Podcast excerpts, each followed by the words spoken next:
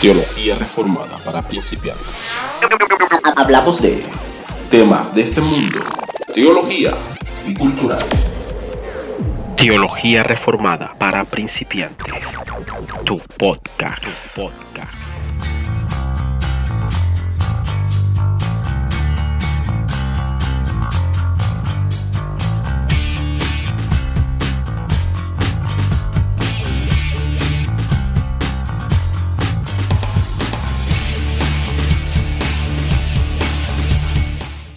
Bienvenidos a Teología Reformada para Principiantes. Mi nombre es Jairo Cohen y acompáñanos en este episodio.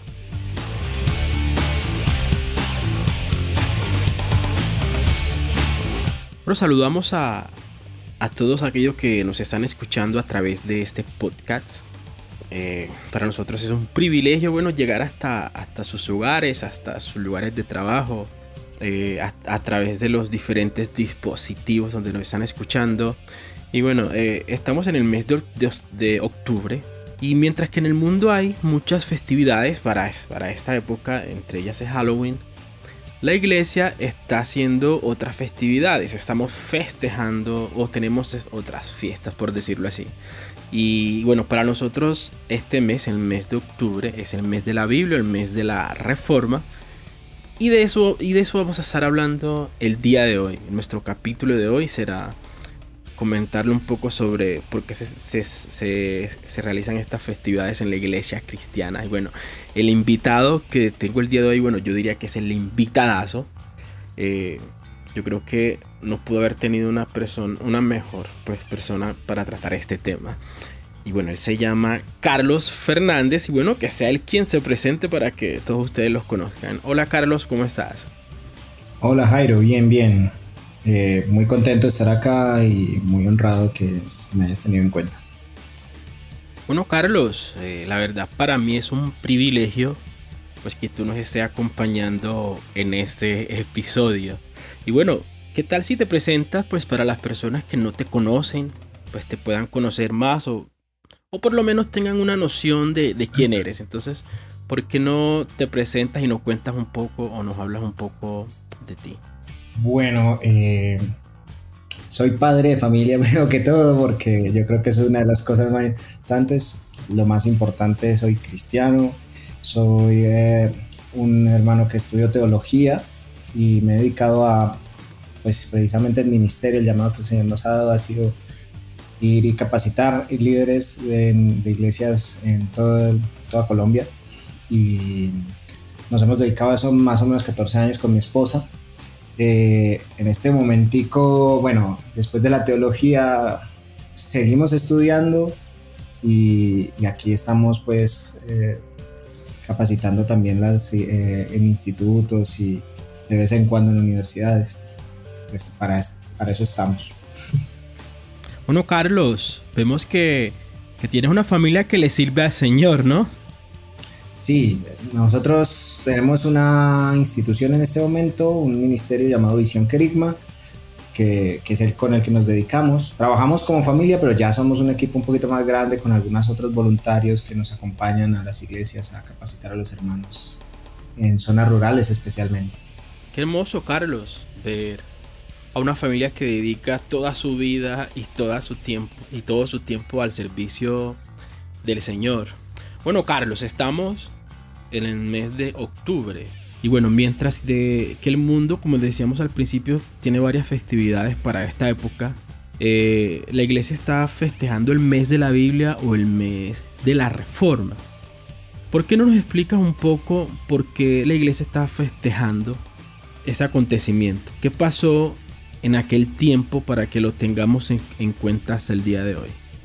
Vale, eh, pues hay varias, hay varias, varias cosas que se celebrarían por, esta, por este, pero primordialmente a nivel mundial ya estaríamos hablando de cuando Martín Lutero, un monje agustino, preocupado por las prácticas de la iglesia y preocupado también por la, por, cómo estaba sucediendo un tema de unas ventas de indulgencias que clavó 95 tesis en la puerta de la iglesia. Tú sabes que la configuración usual eh, de las plazas. Todavía aquí en Colombia tenemos y en algunas zonas de Latinoamérica y pueblos en los que hay un parque principal, hay una iglesia con una puerta grande y, ahí se concentran las personas.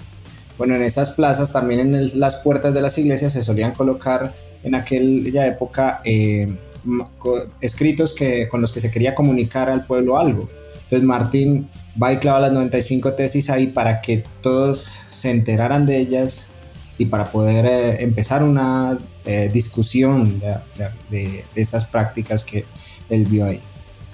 Entonces esa, ese acontecimiento marca el inicio de un proceso largo al que conocemos como la Reforma Protestante, que, rompió la relación que teníamos con la Iglesia Católica, porque, porque pues eh, estas prácticas y la forma en la que estaban funcionando las cosas en ese tiempo, fue muy difícil que, que lo que sucediera fuera, ah, no, venga, sí, ¿para qué hombre? El monje tiene toda la razón y simplemente vamos a cambiar, lo prometemos.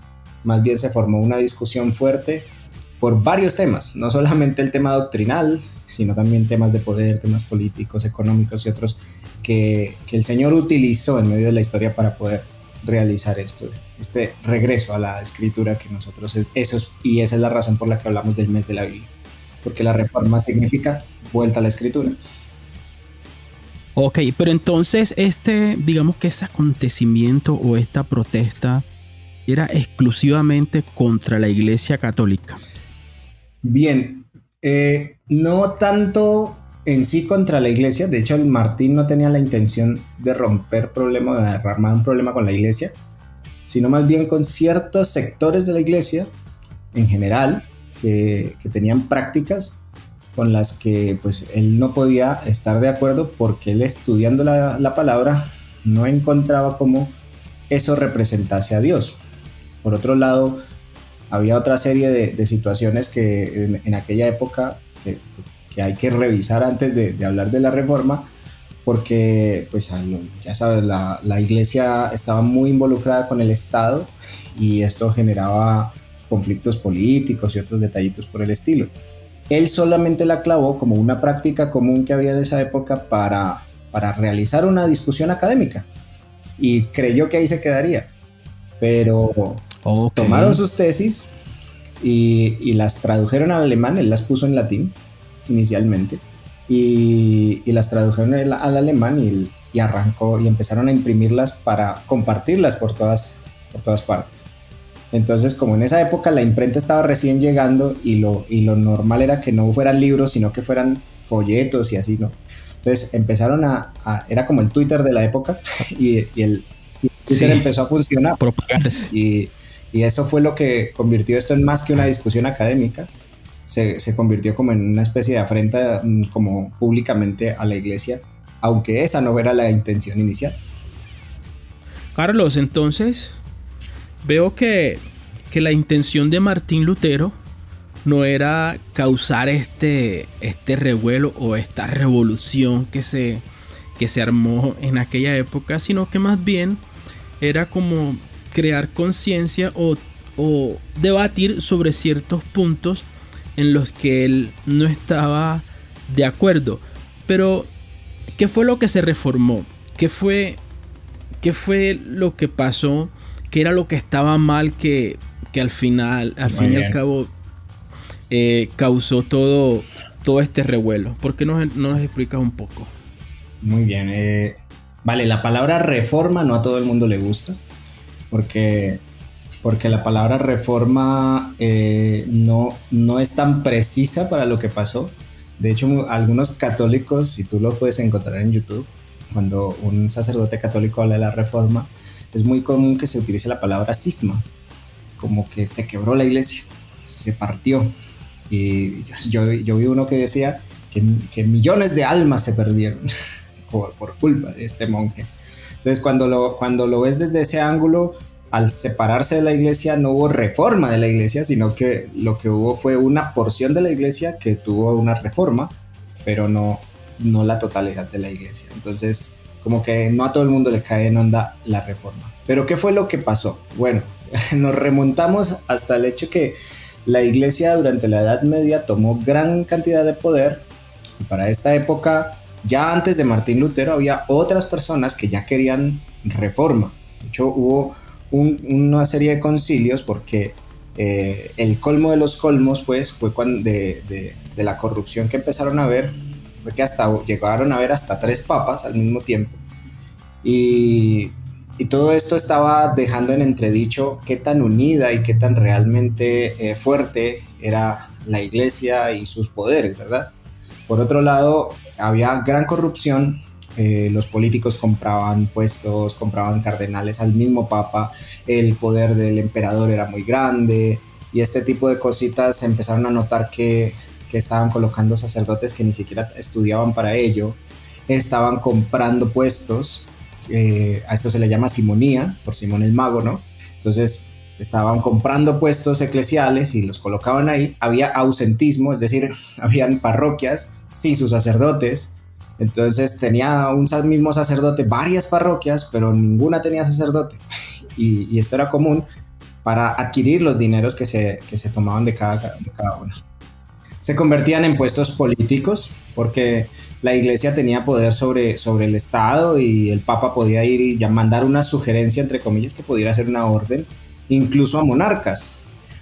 Pero cómo empezó esto a, fortalecer también, aparte del mal ánimo hacia la iglesia y de los cuestionamientos hacia la iglesia, pues también empezaron a, fortalecerlo el hecho de que empezó a cambiar la economía y esto ayudó a que las personas tuvieran más ímpetu para, ir a hacer algo al respecto.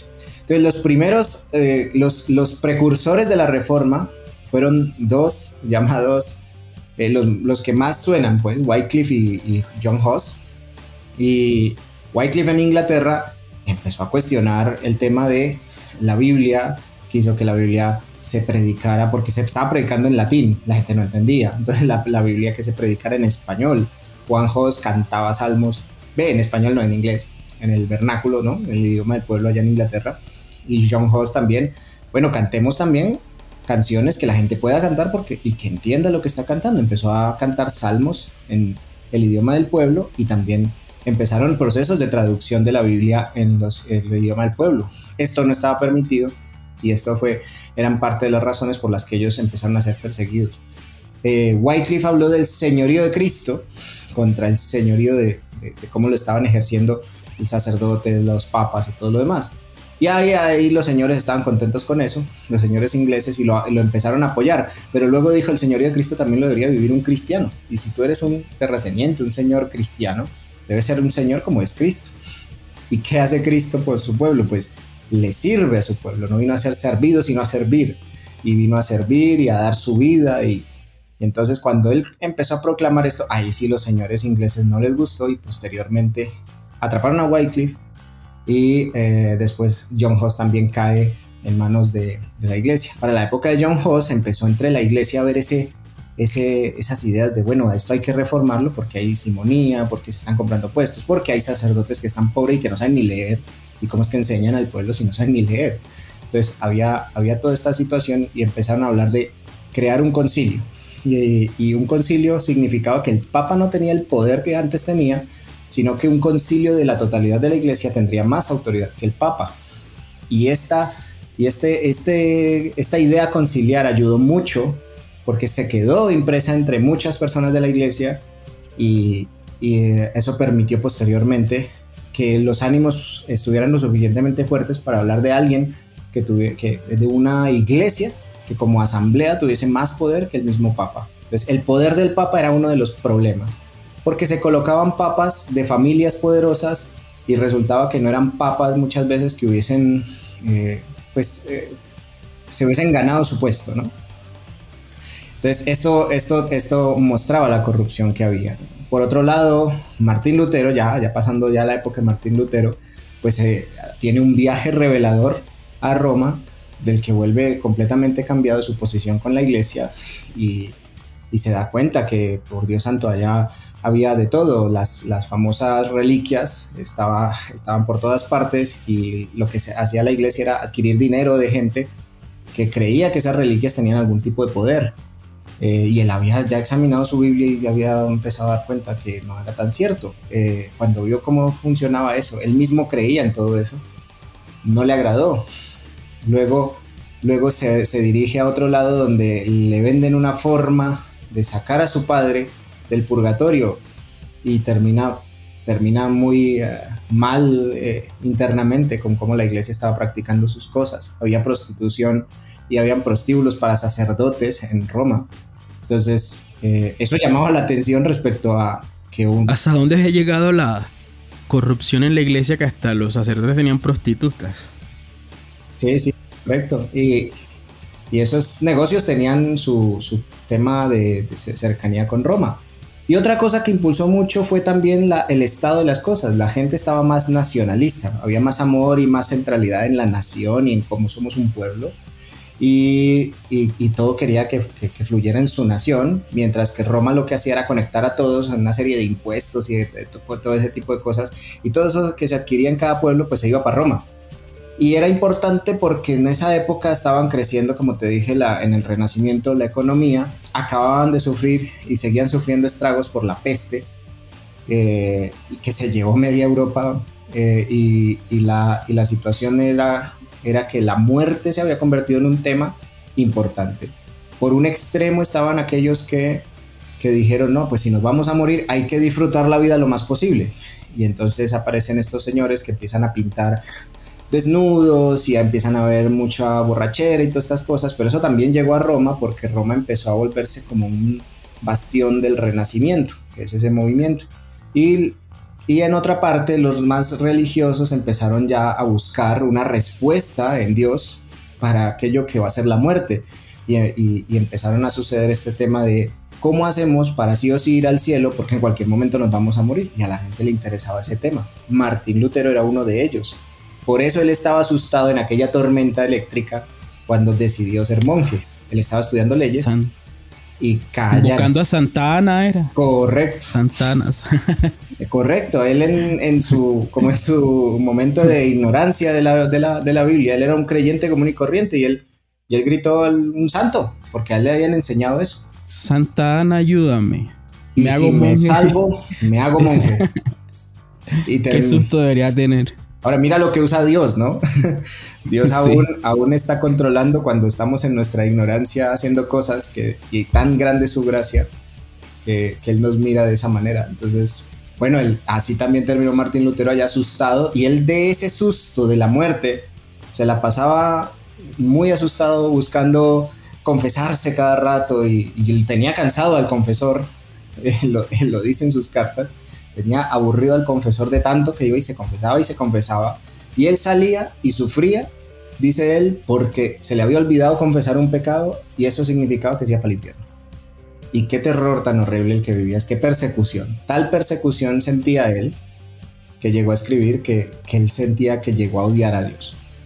Y, y eso, y, en medio de esas, ese sentimiento también llega le, el momento en el que se encuentra con la escritura y, y, se da cuenta de cómo es que es realmente la, el Evangelio. Y ahí empieza, ahí empieza ahí como empieza la, todo. la cosita con él, ¿no? Sí. Sí. Ah, pero bueno, entonces nos decías que, eh, digamos que antes de Martín Lutero, incluso hubo otros, y me imagino que después también hubo más. Eh, quizás Zwinglio también Correcto. hizo Eh, parte. Reformadores. Sí. Ref, bueno, hay que recordar que quizá por eh, la costumbre de Occidente es tener grandes héroes, ¿no? Y es que los héroes son importantes porque como que representan al pueblo. Uno se puede sentir identificado con un héroe y, y sentir el fervor nacional, de grupal por un héroe. Pero, pero realmente la reforma fue un proceso complejo que, que tuvo en medio a muchas personas. Digamos que las banderas fueron estos reformadores. Fueron banderas que, que, se utilizaron como un símbolo en medio de, de, todos los que estaban en medio del movimiento. Pero, pero el verdadero protagonista era el Señor con su palabra, que claro. estaba realizando eh, un avivamiento tremendo por la escritura, por la autoridad de la escritura, que fue como el tema que llegó a, a ser más importante. Y, y, esto, y esto fue lo que, lo que llevó a, estos personajes que hoy conocemos, pero otros que, que a veces no olvidamos, que no conocemos inclusive, que estuvieron también siendo parte de ese movimiento, ¿cierto? Poco se habla, poco se habla de, los compañeros de clase y que posteriormente se convirtieron los primeros eh, en llevar la reforma de Martín Lutero, eh, los políticos que estuvieron apoyándolo, a las personas que alrededor de, su pastorado que, le enseñaron y que, que, lo apoyaron. Entonces se habla como de ciertos personajes, pero, pero la reforma fue un proceso bien complejo. Ajá. Y, y se, nos olvida que Martín Lutero no fue el que se le ocurrió esto. Esto venía desde hace muchísimo y se puede rastrear hasta el Nuevo Testamento cómo es que funciona la cosa, porque él se apoyó mucho, por ejemplo, en la teología de Agustín de Hipona. Y Agustín de Hipona es de los famosos padres de la iglesia, ¿no? Entonces, vemos que realmente eso siempre estuvo ahí, solamente que hubo momentos de obstaculización y el Señor dijo no más y arrancó este proceso. Entonces, ¿qué otros personajes? Bueno, antes de Martín Lutero hablamos de Wycliffe y de Hoss, pero de los más famosos, Zwinglio, la, la reforma de Zwinglio estaba sucediendo prácticamente al mismo tiempo que Lutero, solo que Lutero fue más escandaloso y eso, y eso hizo que se opacara lo que estaba pasando con Zwinglio en Suiza. Eh, Zwinglio, también estuvo por allá dándose cuenta de, una forma más humanista y no, y no hablamos de humanismo como algo antropocéntrico, como el hombre en el centro, sino más bien hablando del movimiento humanista de esa época que era regresar a las, eh, a las eh, fuentes del conocimiento, ser más cuidadoso con la razón, etcétera, etcétera. Entonces, en este sentido, Zwingli era como más, filosófico. Correcto, Zwingli era más lógico, más ordenadito. Y digamos que los reformados que hoy conocemos, aquí en Colombia, por ejemplo, la mayoría de reformados vendrán, tendrán sus raíces más en esa reforma en Suiza que aún en la de Lutero. La de Lutero fue la oficial reforma protestante, pero la, abajo hubo otro, digamos que no fue una reforma, fueron varias. reforma protestante en Alemania, estuvo la reforma de, eh, allá en Suiza con eh, Zwinglio, los anabautistas. Eh, también tenemos la, lo que, la continuación del movimiento, porque Juan Calvino es como, como organizar esas ideas, tanto de Lutero como de Zwinglio y otros, que él, él va a recopilar y va a estudiar y va a organizar en ese compendio. Digamos que nuestra primera oficial teología sistemática de reformados fue la, la la que escribió Juan Calvino. Y, él, y ese fue su gran aporte, porque realmente eso ayudó a organizar mucho el pensamiento y a, y a, mostrárselo a las personas de a pie, no solo a los círculos académicos. Y también tenemos la, la reforma anglicana, que, lo que sucedió fue que Enrique VIII, Diana Uribe, la, la historiadora ¿no? que es famosa acá, dice que, todo fue por un lío de faldas. También. Ajá, que todo fue por un lío de faldas, le dice ella, porque es que sí, Enrique tenía su, su, problema con el tema de la, que a él lo casaron con la ex, con la esposa pues de su hermano difunto para poder continuar la alianza con España, que era muy poderosa en ese momento, Carlos V, español él, era en ese momento el emperador de, que, que, que llevaba las de ganar en casi toda Europa. Y era, y era el que tenía en su poder al Papa. Entonces Enrique tenía que casarse con ella, pero él no, no quería porque desde su punto de vista, desde su catolicismo, porque era muy católico, pues no era, no era correcto, ¿no? No era apropiado. Y por otro lado, él no quería, él no veía con buenos ojos y no veía legítimo, y es que la ley canónica no, no veía legítimo un heredero con, con, esta, con una mujer que era, había sido la esposa de su hermano difunto. Pues todo ese tipo de cosas, tanto legales, políticas y también esa personalidad como tan promiscua de Enrique VIII, llevó a, un conflicto para anular ese matrimonio con el Papa. Y entonces le propusieron la idea de una iglesia liderada por el rey de Inglaterra. Todo el mundo dijo, hombre, qué buena idea. Bueno, vemos que, que esto de la reforma protestante fue un acontecimiento mundial pues que nos dejan muchas historias que incluso los historiadores pusieron la mirada en este acontecimiento. Pero bueno, Carlos, te pregunto algo. ¿Será que la iglesia de hoy, de hoy en día le resta importancia a este acontecimiento? ¿O de pronto lo han olvidado un poco? Eh, ¿Tú qué piensas al respecto? Yo diría que es muy común, creo que en cualquier ámbito, que ignoremos el pasado aunque los cristianos tengamos una tradición bíblica de recordar el pasado, ¿no? Dios recordaba en cada profecía a su pueblo, yo soy el Señor que te sacó de la tierra de Egipto, de casa de servidumbre.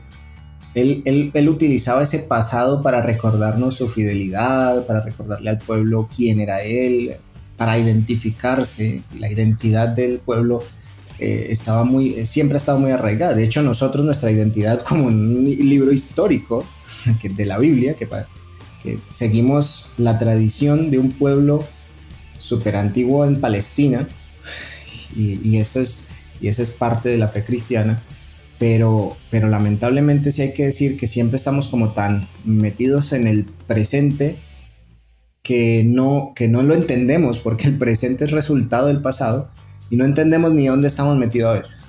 Y, en ese sentido creo que sí, hay, sí se le resta un poco de importancia, trascendencia al acontecimiento de la reforma. De hecho, cada vez que doy esta clase, las personas se sorprenden de dónde vienen ellos, que eran los primeros reformados, eh, este tipo de cosas, porque nos, mm, nos hemos vuelto muy polarizados en todos los sentidos, ¿no? Así como aquí en Colombia vemos polarización política muy evidente, eh, también tenemos polarización religiosa. Y, entonces ahí tenemos esa, en el cristianismo también tenemos nuestros pedazos, nuestros clubes exclusivos. Y, y muchas veces juzgamos a los otros. Yo recuerdo que una pregunta muy común eh, cuando yo era joven, cuando llegabas a una iglesia nueva, era, era ¿de qué iglesia vienes? Es como que pregunta número uno, hermano, ¿de qué iglesia vienes? Y, y, entonces uno decía el nombre de la iglesia. ¿Y es de sana doctrina? Pregunta número dos. ¿Qué era sana doctrina? Cada quien la entendía como lo que decimos en mi iglesia, ¿correcto?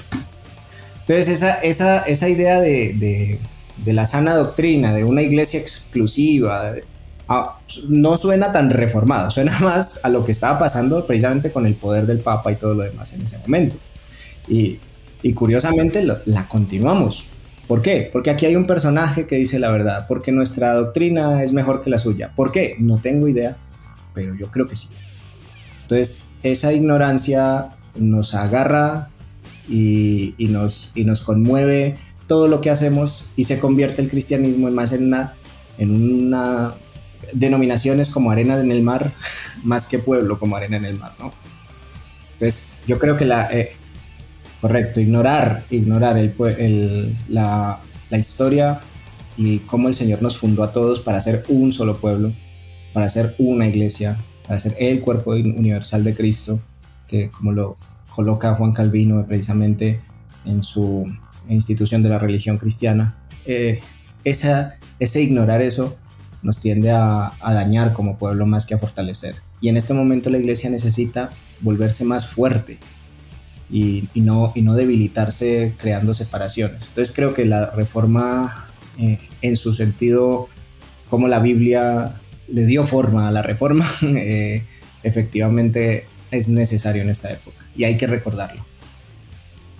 Bueno, Carlos, lamentablemente pues sí, e incluso hasta, hasta el día de hoy se siguen, se siguen viendo esos, esos comportamientos que incluso hasta yo en un momento también caí.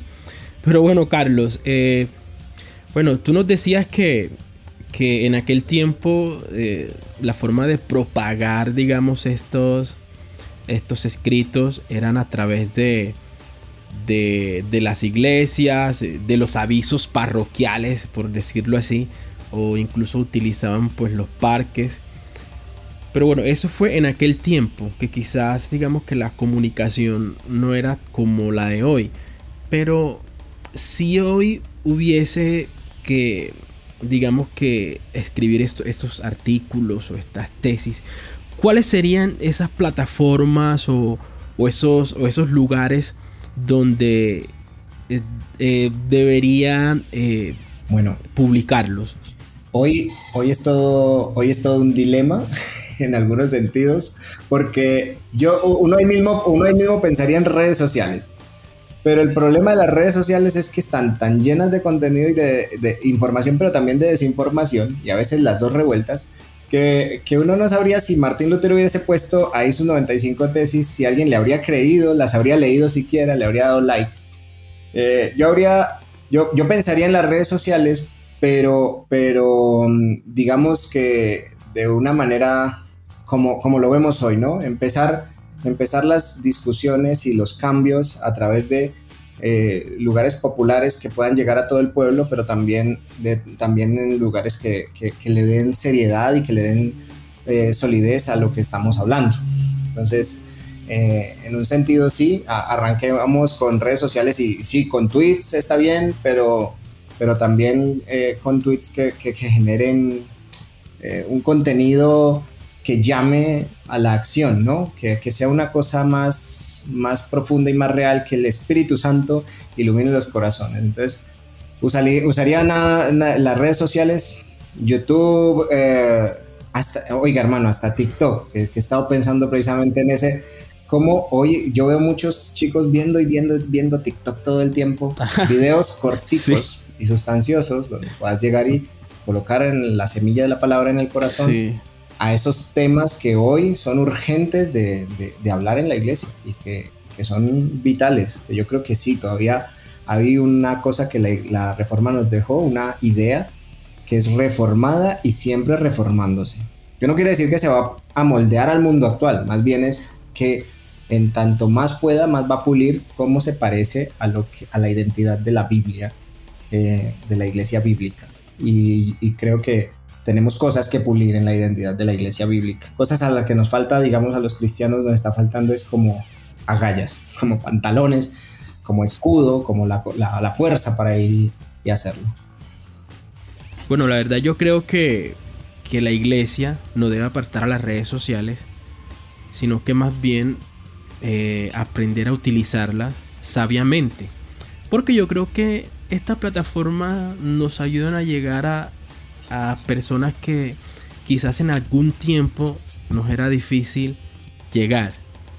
Entonces, eh, incluso la pandemia nos ha dejado también a las redes sociales, a través de esta, muchas iglesias se pudieron comunicar, hacer sus servicios. Y bueno, yo creo que es bueno saberlas utilizar porque es una forma de, de extender el reino.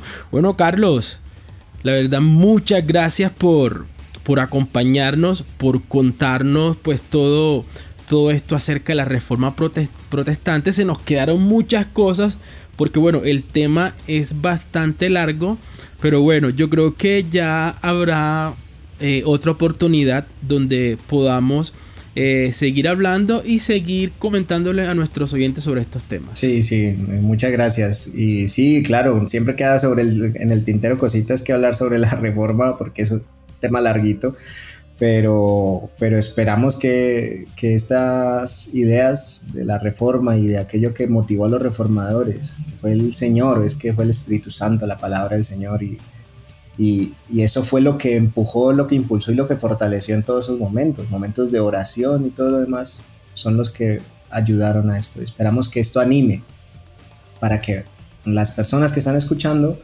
eh, se animen a buscar su fortaleza para los retos que vienen para la iglesia en la palabra, en la oración y, y acercándose al Señor, porque la reforma necesita fortaleza y la fortaleza solo puede venir de Cristo.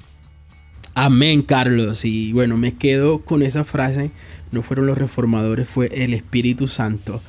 Y bueno, así hemos llegado al final de este episodio de Teología Reformada para principiantes. Eh, muchas gracias a, Carlos por acompañarnos el día de hoy y saludos a todos eh, los oyentes que nos, que nos estuvieron escuchando en este programa. Que tengan un feliz resto de día. Hasta luego.